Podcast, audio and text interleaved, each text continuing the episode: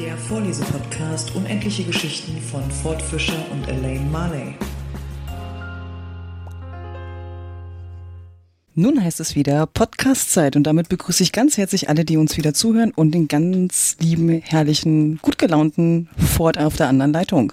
Juhu, wie habe ich mich auf diese Stimme gefreut. Musste ich immer Podcast hören, damit ich dich hören kann. Schön, dass du da bist. Hm, danke, gleich so. Ford, es ist eine besondere Folge heute. Oh, Elaine, warum denn? Was ist passiert? Oder Sei was da wird passieren? Nein, das letzte Kapitel von Alice im Wunderland steht an. Das Buch ist zu Ende mit der heutigen Folge. Ja, dann können wir den Podcast ja aufhören. Ja, also wenn es dir so nicht gefallen hatte, dann sollten wir das tun. Nee, ich meine, du hast ja nichts mehr zu vorlesen dann. Ja, also Stand jetzt stimmt das sogar. Aber man kann sich hier was Neues suchen. Heißt, du wirst dir innerhalb der nächsten sieben Tage etwas Neues suchen? Ja, und weißt du, was das Schönste ist? Du Nein. unterstützt mich noch dabei. Ach, tue ich das? Weil ich so unkreativ unentschlossen bin, brauche ich deine Hilfe. Ich werde meine Zustimmung erteilen. Nee, auch deine Ideen. Ich finde das super, dass du dazu sagst. mein Input brauchst du auch noch. Warte, ich Ja, schau klar. mal gerade in meinen Kalender, weil ich noch Kreativtime frei habe. Ja, ja. Aber du hast jetzt Zeit zum Nachdenken, dann kannst du in Ruhe auch in deinem Kalender durchstöbern, während ich ganz kurz zusammenfasse nochmal oder erwähne, was wir beim letzten Mal gehört haben.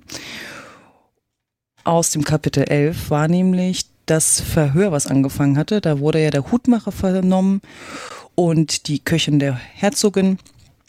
Und ganz zum Schluss wurde dann Alice aufgerufen. Da beginnt auch nun das zwölfte und somit letzte Kapitel des Buches Alice im Wunderland mit dem Titel Alice ist die Klügste. Hier, rief Alice in der augenblicklichen Erregung ganz vergessend, wie sehr sie die letzten Minuten gewachsen war. Sie sprang in solcher Eile auf, dass sie mit ihrem Rock das Pult vor sich umstieß, so dass alle Geschworene auf die Köpfe der darunter sitzenden Versammlung fielen. Da lagen sie unbehilflich umher und erinnerten sie sehr an einem Glas mit Goldfischen, da sie die Woche vorher aus Versehen umgestoßen hatte. Oh, ich bitte um Verzeihung, rief sie mit sehr bestürzendem Tone und fing an, sie so schnell wie möglich aufzunehmen. Denn der Unfall mit den Goldfischen lag ihr noch im Sinne und sie hatte eine unbestimmte Art Vorstellung, als ob sie gleich gesammelt und wieder in ihr Pult getan werden müssten, sonst würden sie sterben. Das Verhör kann nicht vorgesetzt werden, sagte der König sehr ernst, bis alle Geschworenen wieder an ihrem rechten Platze sind. Alle, wiederholte er mit großem Nachdrucke und sah dabei Alice fest an.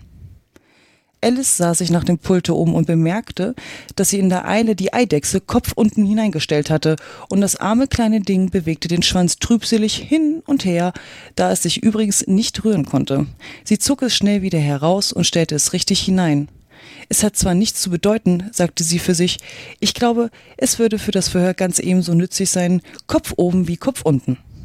Sobald sich die Geschworenen etwas von dem Schreck erholt hatten umgeworfen worden zu sein und nachdem ihre Tafeln und Tafelsteine gefunden und ihnen zurückgegeben worden waren, machten sie sich eifrig daran, die Geschichte ihres Unfalles aufzuschreiben, alle außer der Eidechse, welche zu angegriffen waren, um etwas zu tun. Sie saß nur mit dem offenen Maule da und starrte die Saaldecke an. Was weißt du von dieser Angelegenheit? fragte der König Alice. Nichts, sagte Alice. Durchaus nichts, drang der König in sie. Durchaus nichts. Das ist sehr wichtig, sagte der König, indem er sich an die Geschworenen wandte. Sie wollten dies eben auf ihre Tafeln schreiben, als das weiße Kaninchen ihn unterbrach. Unwichtig, meinten Sie, Eure Majestät, natürlich, sagte es in der sehr ehrfurchtsvollen Tone, wobei es ihn aber mit Stirnrunzeln und verdrießlichem Gesichte ansah. Unwichtig? Natürlich meinte ich das, bestätigte der König eilig und fuhr mit halblauter Stimme für sich fort. Wichtig, unwichtig, unwichtig, wichtig, als ob er versuchte, welches Wort am besten klänge. Einige der Geschworenen schrieben auf wichtig und einige unwichtig. Alice konnte dies sehen, da sie nah genug war, um ihre Tafeln zu überblicken. Aber es kommt nicht das geringste darauf an, dachte sie bei sich. In diesem Augenblick rief der König, der eifrig in seinem Notizbuche geschrieben hatte, plötzlich aus Still und las dann aus seinem Buche vor. 42. Gesetz. Alle Personen, die mehr als eine Meile hoch sind, haben den Gerichtshof zu verlassen. Alle sahen Alice an. Ich bin keine Meile groß, sagte Alice. Das bist du wohl, sagte der König. Beinahe zwei Meilen groß, fügte die Königin hinzu. Auf jeden Fall werde ich nicht fortgehen, sagte Alice. Übrigens ist das kein regelmäßiges Gesetz. Sie haben es sich eben ausgedacht.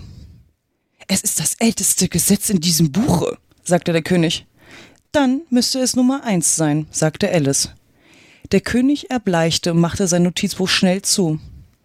Gebt euer Urteil ab, sagte er leise mit zitternder Stimme zu den Geschworenen. Majestät, halten zu Gnaden, es sind noch mehr Beweise aufzunehmen, sagte das weiße Kaninchen, dem es eilig aufsprang. Dieses Papier ist schon soeben gefunden worden. Was enthält es denn bitte? fragte die Königin. Ich habe es noch nicht geöffnet, sagte das weiße Kaninchen, aber es scheint ein Brief von einem Gefangenen an, an jemand zu sein. Ja, das wird es wohl sein, sagte der König, wenn es nicht an niemand ist, was wie bekannt nicht oft vorkommt. An wen ist es adressiert? fragte einer der Geschworenen. Es ist gar nicht adressiert, sagte das weiße Kaninchen. Überhaupt steht da auf der Außenseite rein gar nichts. Es faltete bei diesen Worten das Papier auseinander und sprach weiter. Es ist übrigens kein Brief, es sind Verse. Sind sie in der Handschrift des Gefangenen? fragte ein anderer Geschworener. Nein, das sind sie nicht, sagte das weiße Kaninchen.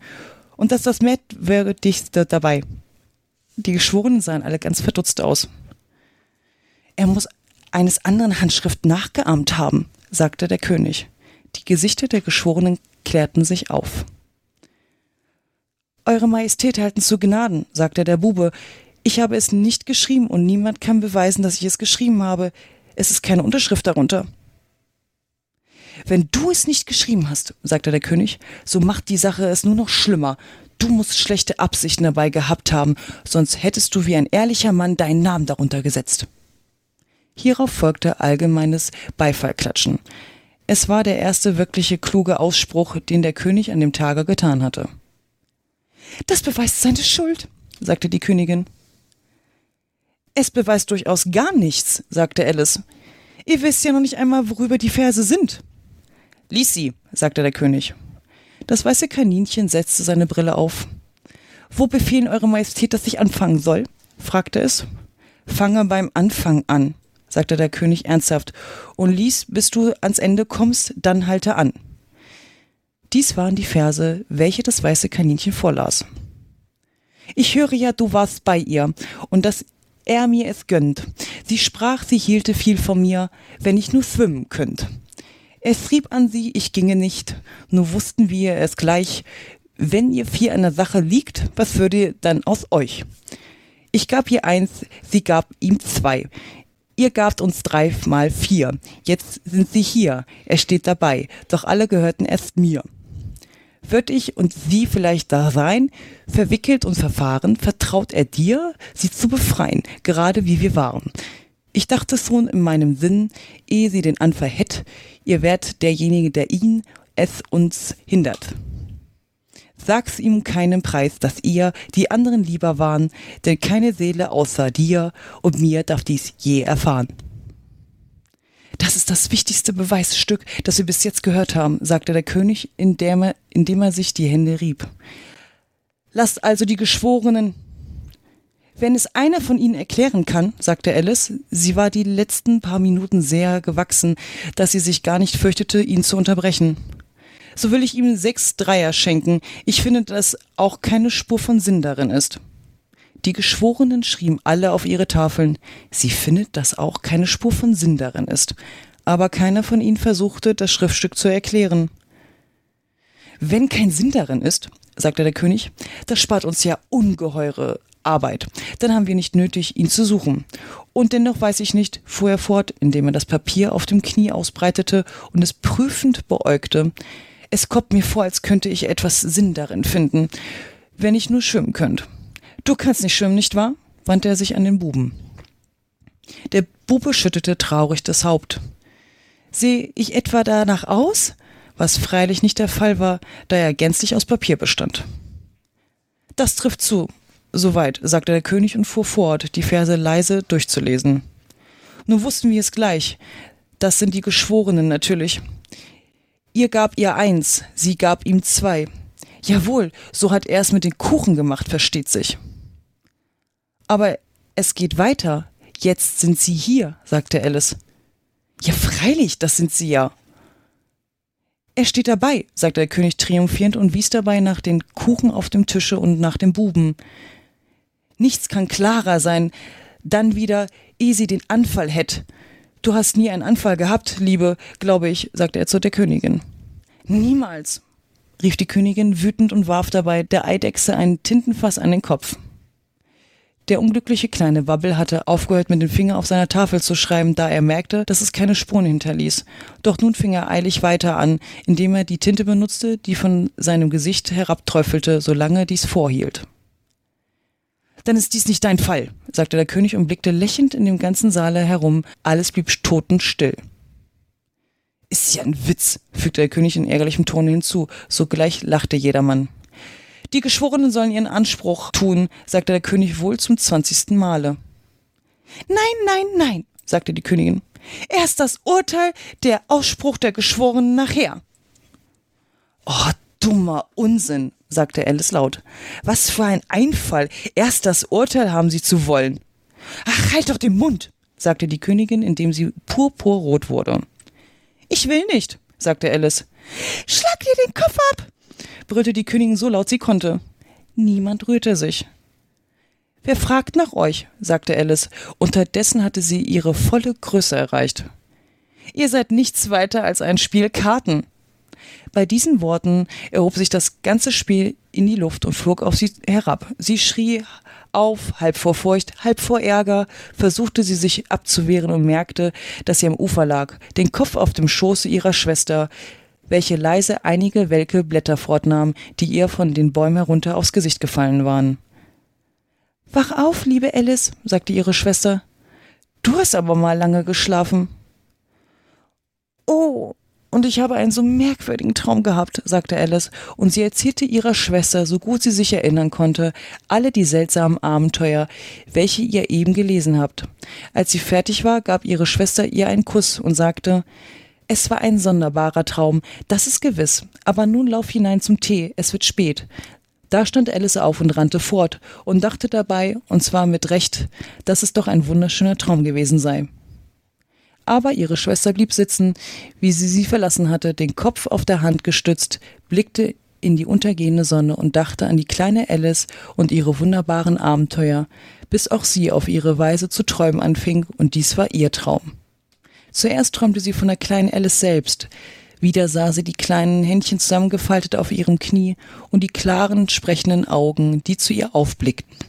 Sie konnte selbst den Ton ihrer Stimme hören und das komische Zurückwerfen des kleinen Köpfchens sehen, womit sie die einzelnen Haare abschüttelte, die ihr wieder in die Augen kamen. Und je mehr sie zuhörte oder zuzuhören meinte, desto mehr belebte sich der ganze Platz um sie herum mit den seltsamen Geschöpfen aus ihrer kleinen Schwester Traum.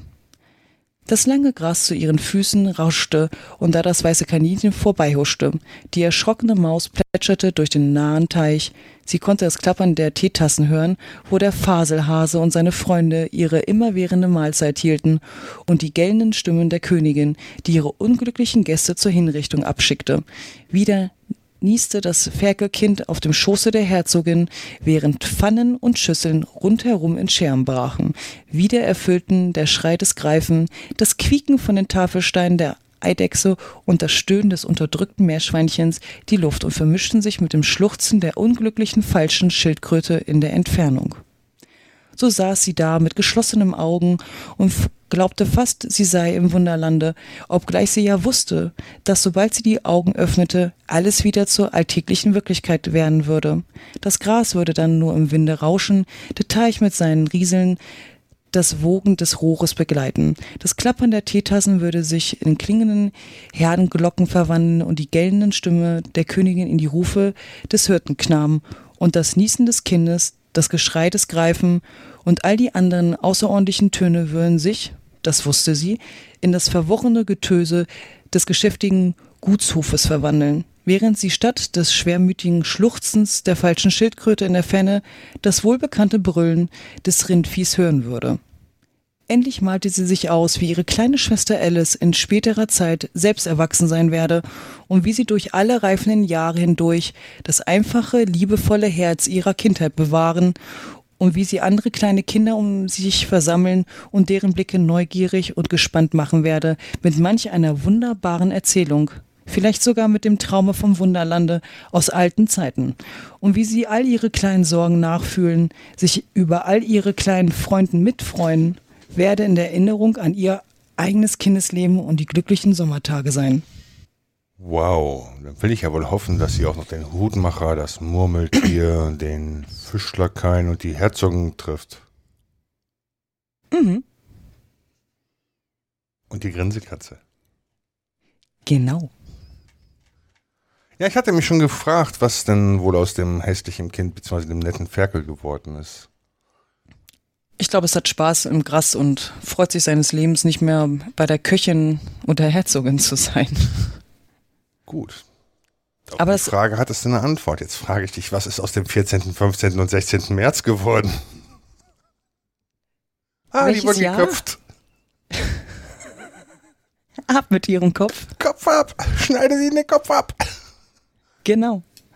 Ja, Dankeschön. Schade, es ist das Buch vorbei. Also Vorschläge, falls ihr welche habt, könnt ihr uns gerne einreichen. Ihr wisst ja, wie ihr uns kontaktieren könnt. Das gilt auch an äh, für dich fort, ne? Ich weiß auch, wie ich mich kontaktieren kann. Genau. Warte. Hallo, jemand zu Hause? Hallo, McFly, jemand zu Hause? Ja gut, ähm, du hattest ja nur zwölf Kapitel. Ja. Und mein zwölftes Kapitel habe ich ja letzte Woche schon vorgelesen. Und da hatten wir ja in Erfahrung gebracht, wie Tom sich um Beckys Gesundheit gesorgt hat und äh, dann hocherfreut war, als sie dann endlich wieder zur Schule kam. Und er versuchte natürlich seine große Kunst, die zu beeindrucken, doch er bekam nur einen Korb. Und damit beginnt das verflixte 13. Kapitel. Oder auch nur das 13. Kapitel, je nachdem, wie man es sehen will. Tom zögerte nun nicht länger. Ihn erfüllte ein finsterer, verzweifelter Gedanke. Er wäre ein verlassener, freundloser Junge, dachte er. Niemand liebte ihn. Wenn sie merken würde, wozu sie ihn getrieben, würden sie vielleicht betrübt sein. Er hatte versucht, das Rechte zu tun, um brav zu werden, aber man ließ ihn nicht. Da man sich durchaus von ihm befreien wollte, mochte es so sein. Und man würde ihn für die Folgen verantwortlich machen, warum auch nicht? Welches Recht haben Freundlose sich zu beklagen? Ja, sie hatten ihn zum Äußersten getrieben, er würde sein Leben voll Verbrechen führen. Es gab keine Wahl.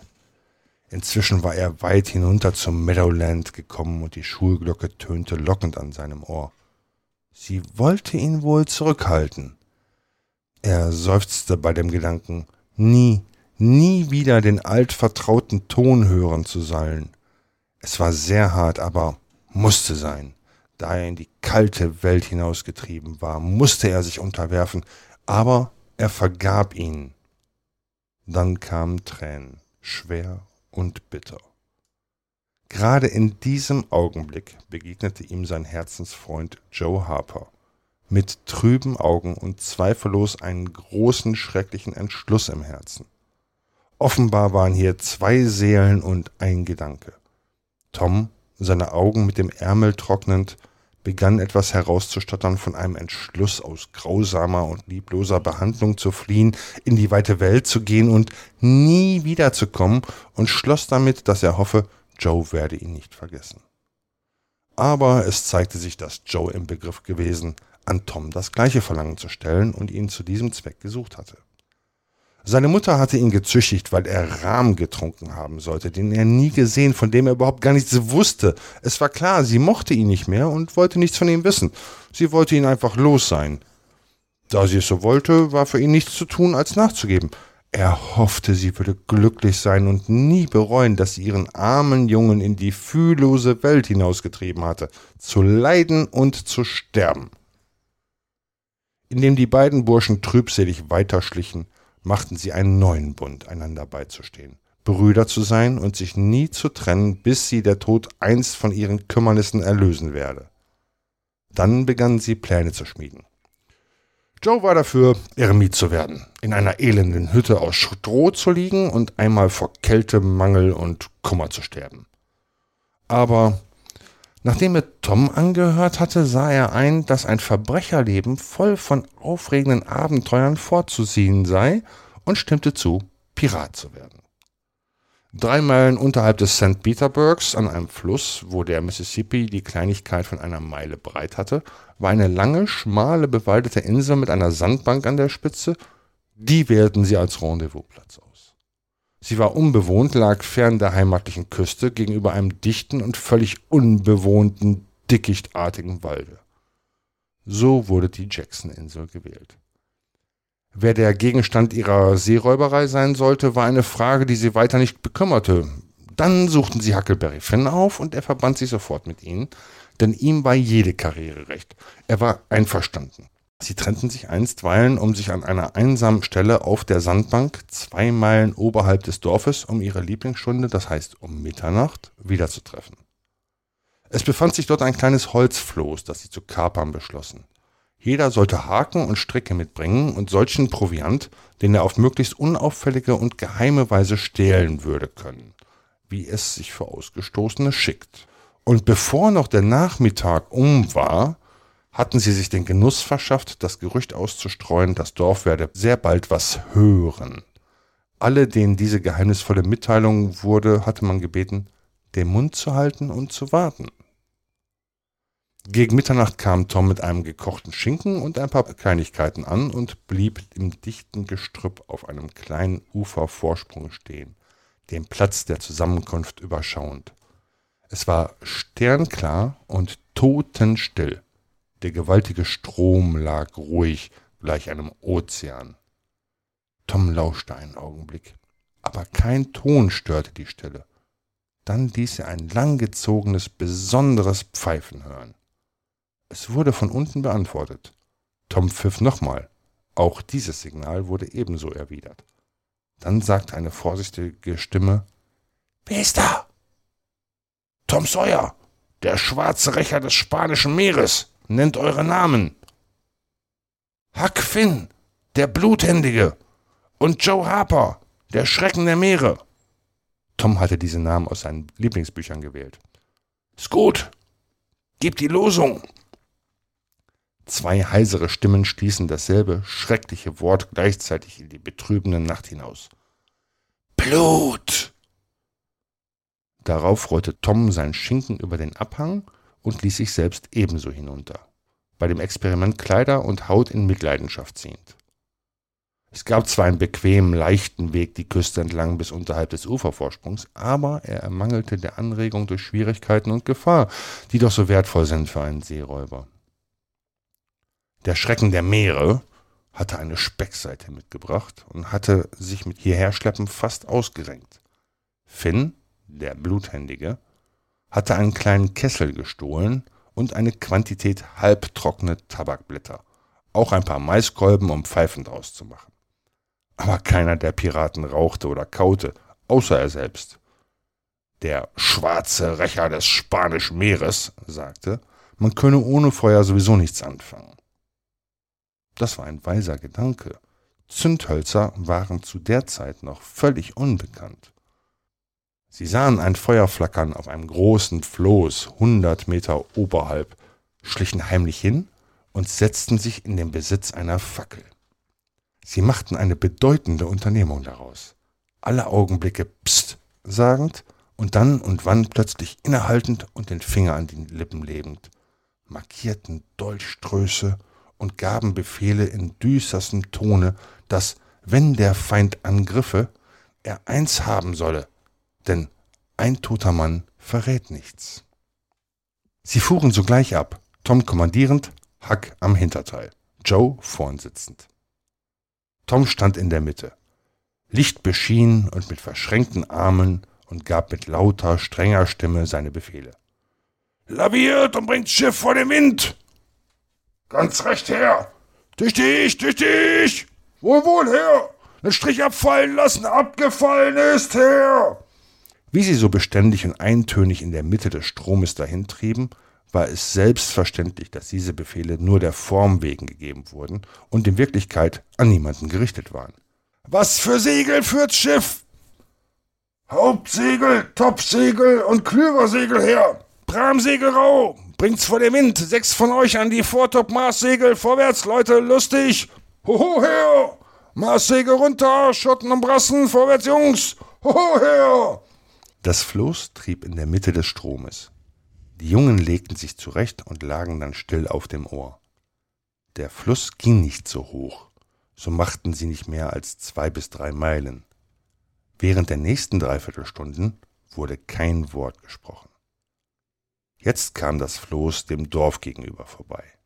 Zwei oder drei Lichtpunkte zeigten, wo es lag, friedlich schlafend, dicht an der breiten Fläche des lichtbeschienenen Flusses, ohne Ahnung von dem Unerhörten, das sich hier zutrug. Der schwarze Rächer stand unbeweglich, die Arme gekreuzt, den letzten Blick auf den Schauplatz seiner glücklichen Jugend und seiner letzten Leiden werfend und in dem Wunsche, sie könnte ihn hier sehen, draußen auf der wilden See, Gefahr und Tod mit furchtlosem Herz ins Angesicht sehend, mit einem grimmigen Lächeln auf den Lippen seinem Schicksal entgegengehend. Es war nur eine Kleinigkeit für seine Einbildungskraft, Jacksons Insel aus dem Gesichtskreise des Dorfes fortzudenken, und so konnte er den letzten Blick mit gebrochenem, aber befriedigtem Herzen hinübersenden. Die anderen Piraten nahmen gleichfalls Abschied, und sie alle schauten so lange, dass sie nahe dran waren, von der Strömung aus dem Bereich der Insel getrieben zu werden. Aber sie entdeckten die Gefahr noch rechtzeitig und trafen Vorkehrungen, sie abzuwenden. Um zwei Uhr morgens landete das Floß auf der Sandbank, 200 Meter oberhalb der Spitze der Insel, und sie wanderten hin und her, bis sie ihre Ladung geborgen hatten. Zu dem kleinen Floße gehörte auch ein altes Segel, das spannten sie in den Büschen an einer abgelegenen Stelle auf, um ihre Vorräte darunter zu bergen. Sie selbst aber wollten bei gutem Wetter in freier Luft schlafen, wie es Ausgestoßenen ziemt. Sie machten ein Feuer an 20 bis 30 Fuß im tiefsten Schatten des Waldes und kochten dann ein paar Kleinigkeiten als Abendessen in ihrer Bratpfanne und verzehrten die Hälfte des mitgebrachten Schinkens. Es schien ihnen herrlich, in diesem wild ungebundener Weise im jungfräulichen Wald eines unentdeckten und unbewohnten Eilandes zu schmausen, fern von den Hütten der Menschen, und sie nahmen sich vor, nie wieder in die Zivilisation zurückzukehren. Das flackernde Feuer erhellte ihre Gesichter und warf seinen roten Schein auf die Baumsäulen ihres Waldtempels und auf das Laubwerk und das Gewirr der Schlinggewächse. Als die letzte Schinkenkruste den Weg alles Essbaren gegangen war, streckten sich die Burschen auf dem Gras aus, erfüllt von Behagen. Sie hätten einen kühleren Platz finden können, aber sie wollten sich nicht eines so romantischen Vergnügens berauben, wie es das prasselnde Lagerfeuer ihnen bot. Ist es nicht nett? fragte Joe. Herrlich ist's, bestätigte Tom. Was würden die Jungs sagen, wenn sie uns sehen könnten? Sagen? Die würden doch gleich sterben, um hier sein zu können. Nicht, Haki? Denk wohl, brummte Haki. Mir passt schon. Möchte nirgends sein als hier. Hab niemals genug zu essen gehabt und hier kann niemand kommen und einen für einen Landstreicher nehmen oder anfahren. Das ist gerade ein Leben für mich, bekräftigte Tom. Man braucht morgens nicht aufstehen, braucht nicht zur Schule zu gehen, sich nicht zu waschen und ähnliche Dummheiten. Du siehst, Joe, ein Pirat braucht nichts zu tun, wenn er zu Hause ist. Aber ein Einsiedler, der muss immerfort beten und der darf keinen Scherz treiben und immer so allein. Oh, es ist so, sagte Joe. Aber ich hätte nicht dran gedacht, weißt du? Ich bin ein gut Teil lieber Pirat, als dass ich damit versucht hätte. Du musst's wissen, fuhr Tom fort. Einsiedler werden die Menschen nicht mehr so viel wie früher, aber von den Piraten haben sie immer Respekt. Und ein Einsiedler muss auf der härtesten Stelle, die er finden kann, schlafen und sich den Kopf mit Sackleinwand und Asche bedecken und draußen im Regen stehen. Und warum muss er Sackleinwand und Asche auf den Kopf tun? fragte Hack. Weiß ich selbst nicht, aber es ist so. Einsiedler tun das immer. Das müsstest du auch tun, wenn du ein Einsiedler wärst. Heißt, wenn ich's möchte. Naja, was wolltest du denn tun? Das weiß ich nicht, aber ich tät's nicht. Na, Haki, du musst. Wie wolltest du dich denn drum drücken? Ich tät's einfach nicht. Ich lief fort, glaube ich. Lief fort. Du würdest ein schöner Kerl von einem Einsiedler sein. Eine Schande. Der Bluthändige gab keine Antwort. Er hatte Besseres zu tun. Eben hatte er einen Maiskolben fertig ausgehöhlt, tat jetzt Tabakblätter hinein, drückte eine glühende Kohle drauf, machte aus einem Binsenrohr einen Stiel und stieß dicke Rauchwolken hervor. Er befand sich im Zustand ausschweifendsten Behagens. Plötzlich sagte Huck, Was haben Piraten zu tun? Oh, die haben zuweilen lustige Zeiten, belehrte Tom. Nehmen Schiffe weg und verbrennen sie, vergraben alles Gold daraus an einer unheimlichen Stelle ihrer Insel, wo Geister und solche Dinge sie bewachen, und töten alle auf dem Schiff, lassen sie über eine Planke springen. Und sie schleppen die Frauen auf ihre Insel, sagte Joe. Die Frauen töten sie nicht. Nein, stimmte Tom zu. Sie töten keine Frauen. Dazu sind sie immer zu edel. Und dann sind die Frauen auch immer wunderschön. Immer. Und tragen die die allerschönsten Kleider. Lauter Gold und Diamanten, sagte Joe wieder mit Begeisterung. Wer? fragte Huck. Na, die Piraten. Huck beschaute kritisch seine eigenen Kleider. Ich schätze, ich wäre für einen Piraten zu schlecht gekleidet, sagte er mit diesem traurigen Pathos. Aber ich hab keine anderen als diese. Aber die beiden anderen trösteten ihn damit, dass die schönen Kleider früh genug kommen würden, wenn sie nur erstmal ihr Abenteuerleben begonnen haben würden. Sie machten ihm begreiflich, dass seine Lumpen es für den Anfang schon täten, obwohl es für bessere Piraten sich schickte, in anständiger Garderobe zu erscheinen. Allmählich wurde die Unterhaltung einsilbig und Müdigkeit begann sich auf die Augenlider der kleinen Landstreicher zu senken. Die Pfeife entfiel den Fingern des Bluthändigen und er schlief den Schlaf des Gerechten und des Müden. Der Schrecken des Meeres und der schwarze Rächer des spanischen Meeres kamen nicht so leicht zum Schlafen. Sie sagten ihr Abendgebet innerlich und legten sich nieder, da niemand hier war, dessen Autorität sie hätte zwingen können, niederzuknien und es laut zu sprechen. In Wahrheit hatten sie Lust, es überhaupt nicht zu sprechen, aber sie hatten doch Furcht, so weit vom Wege abzuirren, um nicht ein plötzliches, speziell für sie bestimmtes Donnerwetter vom Himmel herab zu beschwören. Dann endlich befanden sie sich ganz dicht am Rande des Schlafes. Als noch einmal ein Störenfried auftrat, der sich nicht abweisen lassen wollte es war das Gewissen. Sie begannen die unbestimmte Empfindung zu haben, dass sie doch wohl Unrecht getan haben, vorzulaufen. Danach dachten sie an die gestohlenen Lebensmittel, und damit begann erst recht die Selbstquälerei für sie. Sie versuchten sich von sich abzuwenden, indem sie sich des gestohlenen Zuckerwerks und der Äpfel erinnerten, die sie auf dem Kerbholz hatten. Aber das Gewissen ließ sich durch solche mageren Einwände nicht beruhigen. Es schien ihnen schließlich doch unmöglich, um die unumstößliche Tatsache herumzukommen, dass Äpfelstehlen lediglich Stibitzen sei, während das Vortragen von Schinken, Speckseiten und solchen Wertgegenständen nur als vollgültiger, klarer Diebstahl bezeichnet werden könne. Und dagegen gab es ein Verbot in der Bibel worauf sie innerlich beschlossen, dass, solange sie auch bei dem Geschäft bleiben würden, ihre Seeräubereien nicht wieder durch das Verbrechen des Diebstahls gebrandmarkt werden sollten. Ihr Gewissen schloss auf dieser Grundlage dann auch Waffenstillstand und diese merkwürdigen, inkonsequenten Piraten fielen in tiefen Schlummer. Spannend. Ja, kannst du mal sehen, wozu Liebeskummer führt. Oh Mann.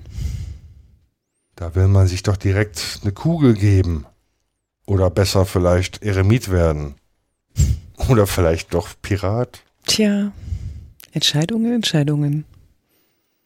Ich meine, wenn die beiden anderen zustimmen, Pirat zu werden, zu dritt kann man ja auch nicht Eremit werden.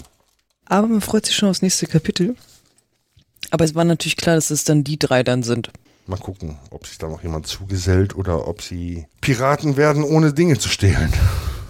Das ist übrigens auch äh, sehr interessant, der Ansatz.